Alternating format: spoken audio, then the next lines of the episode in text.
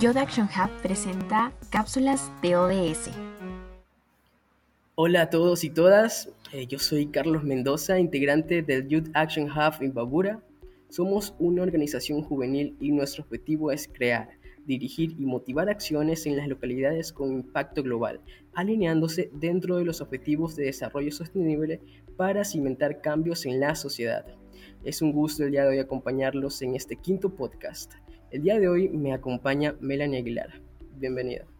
Hola a todos y todas, muchísimas gracias Carlos. Yo soy Melanie y en este nuevo podcast les vamos a hablar acerca del ODS 16 que trata sobre paz, justicia e instituciones sólidas. Adelante Carlos. Gracias Mel. Comencemos mencionando cuán importante es el ODS 16. Este objetivo pretende reconocer la importancia de vivir sin violencia y buscar alternativas con el fin de reducir la inseguridad y fortalecer las instituciones encargadas de garantizar el cumplimiento de este objetivo. Así es, de hecho el ODS 16 no puede concebirse sin paz, ni estabilidad, ni derechos humanos. Es por ello que el Estado debe garantizar el cumplimiento de todos estos parámetros para lograr cumplir a cabalidad con los objetivos de desarrollo sostenible. Exacto. Aquí me gustaría añadir eh, que la paz y el acceso a la justicia nos permiten vivir con los derechos fundamentales. Debemos entender que la violencia y la inseguridad afectan el crecimiento económico de la mayoría de las personas. Es importante reconocer que los conflictos alimentan el odio, la violencia sexual, la tortura, la explotación y muchos otros delitos. Todo esto trasciende y pone en riesgo la paz actual y la de nuestro futuro. Sí, de hecho, mientras varias regiones gozan de estabilidad, paz, prosperidad y seguridad, también existen muchas otras más donde el panorama es completamente diferente. Dichas regiones poseen diversos y muy largos conflictos de violencia e inseguridad, donde el acceso limitado a la justicia se convierte en realmente una constante amenaza para el desarrollo sostenible. Me parece importante comprender en este punto el alcance que tiene la violencia en general. La violencia en todas sus formas es una manera de erosionar el tejido social y es un problema muy grave para el desarrollo inclusivo. Nosotros como agentes de cambio debemos saber y comprender que la violencia afecta directamente a nosotros, los jóvenes. Mm, claro, Carlos, pero no en todos los lugares del mundo se viven los mismos tipos de violencia y de conflictos, pues la violencia en cada uno de estos países pueden variar según en lo que vayan a depender. Por ejemplo, en diferencias culturales, ya sean religiosas, sociales e incluso actualmente en Ecuador como son las diferencias políticas.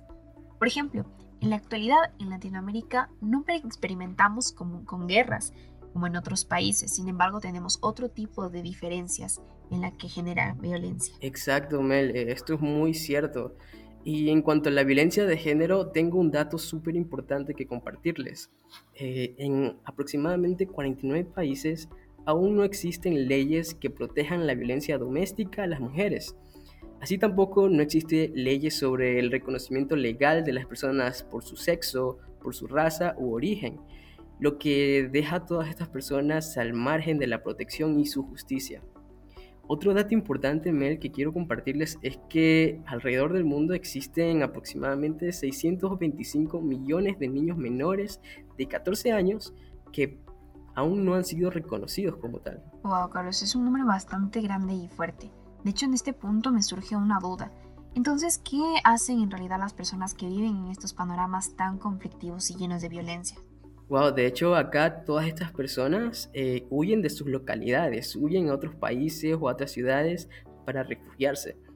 Y de acuerdo con las estadísticas, en el, año en el año 2018, alrededor de 70 millones de personas en todo el mundo huyeron, esto ya sea por guerras, conflictos o algún tipo de persecución que se desarrollaban en sus localidades. Lo que mencionas son muchas personas que sufren el no cumplimiento de los ODS, sobre todo de este ODS tan importante que es el 16.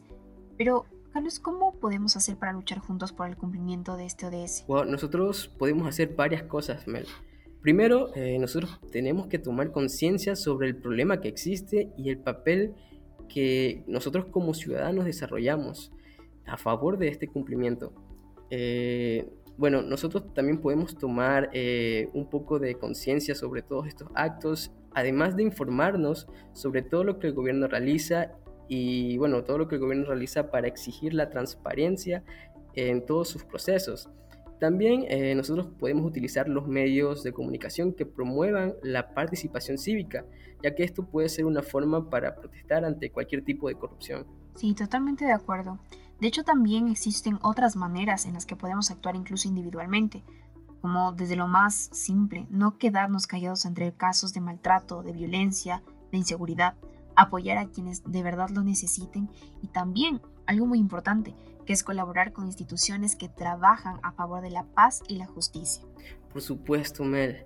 También aquí es importante generar nuevos pactos entre el Estado y los ciudadanos con el fin de luchar y hacer frente a las desigualdades de tipos de políticas, ya sean económicas, de género, religiosas, sociales, éticas, culturales o incluso medioambientales. Sí, por supuesto. Ahora podemos incluso evidenciar cómo el gobierno tiene un rol protagónico en el cumplimiento del ODS 16. Carlos, ¿sabes tú cuáles son las instituciones más afectadas por la corrupción que existe en los gobiernos regionales? Claro, pues déjame contarte, Mel, que son dos, el Poder Judicial y la Policía. De hecho, la corrupción, la evasión impositiva y el robo le cuestan aproximadamente 1.25 millones de dólares por año a todos los países subdesarrollados. Wow, la verdad es que es muchísimo dinero. Esta cantidad de dinero incluso podría ayudar a personas pobres que viven con menos de 1.25 dólares al día durante al menos 6 años. Por ello es súper importante que el gobierno cuide y garantice sobre todo la transparencia de estos organismos que cumplen un rol fundamental en la sociedad. Exacto. También me parece importante destacar ciertas metas sobre el ODS 16 que se han planteado desde Ecuador. Algunas son las acciones antilavado de dinero, eh, transparencia fiscal, otra es el acceso a la información, incluso la transparencia en partidos políticos y sus campañas electorales. Además, otro punto importante es la protección de nuestras libertades fundamentales. Por supuesto, Carlos. De hecho, además existen ciertos desafíos que aún enfrentamos como sociedad. Los recursos y el financiamiento para el cumplimiento del ODS 16, la falta de espacios democráticos, la falta, eh, la baja confianza en el Estado y la democracia, así como la falta de efectividad de los mecanismos de participación de la juventud en la toma de decisiones. Por esto es tan importante que nosotros como jóvenes tomemos acción por el cumplimiento de este y el resto de ODS nuestro fin debe enfocarse en una sociedad equitativa, pacífica y sostenible. Wow, es una muy buena recomendación, Melanie. Y es una muy bonita manera de despedirnos el día de hoy. Entonces, hasta aquí llega el podcast del ODS 16 y pues ha sido totalmente eh, muy, muy agradable este tema y un gusto compartir con todos ustedes esta información tan valiosa. No se olviden de seguirnos en nuestro Instagram como arroba. Y pues bueno, nos vemos en el siguiente miércoles con un nuevo podcast. Chao. Esto fue Cápsulas de ODS cada semana aquí en Spotify.